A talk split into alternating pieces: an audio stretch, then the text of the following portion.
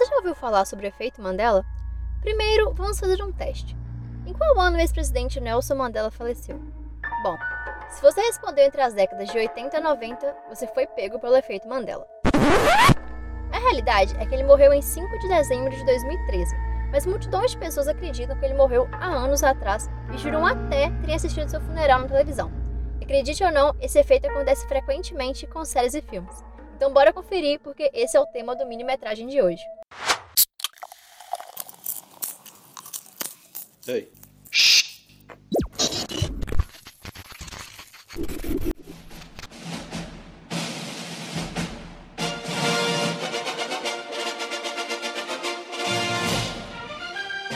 Mini-metragem, 5 minutos em casa.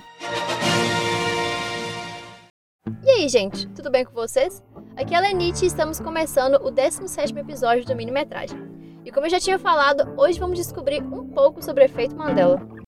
O efeito Mandela é uma demonstração do funcionamento de memórias coletivas falsas. Recebe esse nome por causa da dúvida quanto à data de falecimento do ex-presidente Nelson Mandela, mas eu garanto que você já presenciou várias outras vezes. Por exemplo, você se lembra do velho do Monopoly usando o monóculo? Então, ele nunca usou. O Mickey também não usa suspensórios e nunca existiu um emoji de ladrão. Todos esses exemplos demonstram o efeito Mandela. Mas e no cinema? Quantas falas famosas nunca existiram e não passam de uma alucinação coletiva? Para começar, esse é para aqueles que nasceram antes de 2000.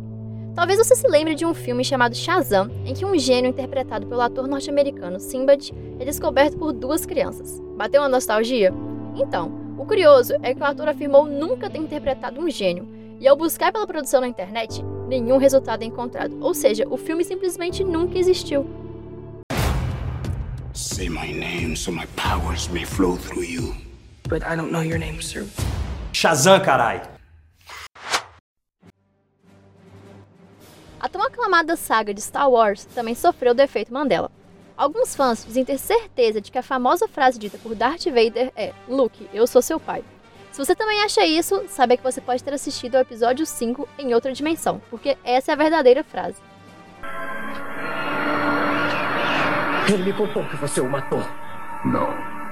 Eu sou seu pai.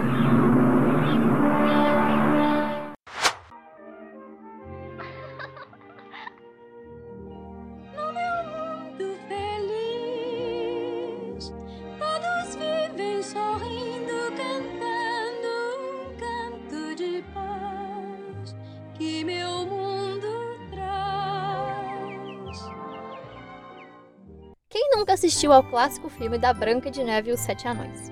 Outro exemplo do efeito Mandela é a memorável frase dita pela Rainha Má: Espelho, espelho meu. Existe alguém mais belo do que eu? Pois é, por mais que essa frase seja conhecida por pessoas de todos os lugares e idades, ela também é uma memória falsa. A fala é e sempre foi essa daqui. O que ordenais, minha rainha? Fala, mágico espelho meu. Quem é mais bela do que ele? Famosa é a vossa beleza, majestade. Porém, há um. E falando de animações clássicas, quem não tem aquela nostalgia dos bons tempos de Pokémon? Até quem nunca assistiu conhece a figura icônica do Pikachu. Mas como exatamente ele é? Amarelo, bochechas vermelhas e cauda com linhas pretas na ponta. Bom, Infelizmente, ele só tinha as pontas pretas nas orelhas, mas a maioria dos fãs do anime sempre imagina ele com uma ponta preta na cauda. Pois é, um outro efeito Mandela. Esse Pokémon se chama Pikachu. Oi, Pikachu, o meu nome é Ash. Nós vamos ser melhores amigos.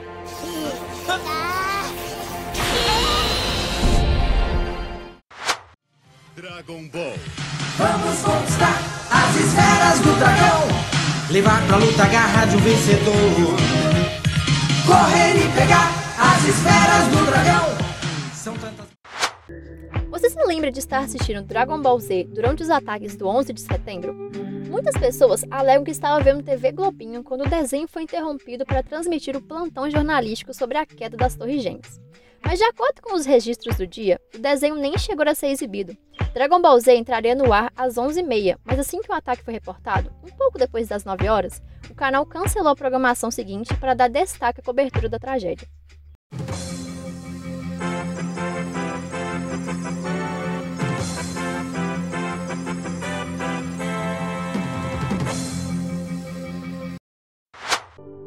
Você achou esses exemplos impressionantes ou é muito fã de ficção científica, espere só até ouvir as possíveis causas desse efeito.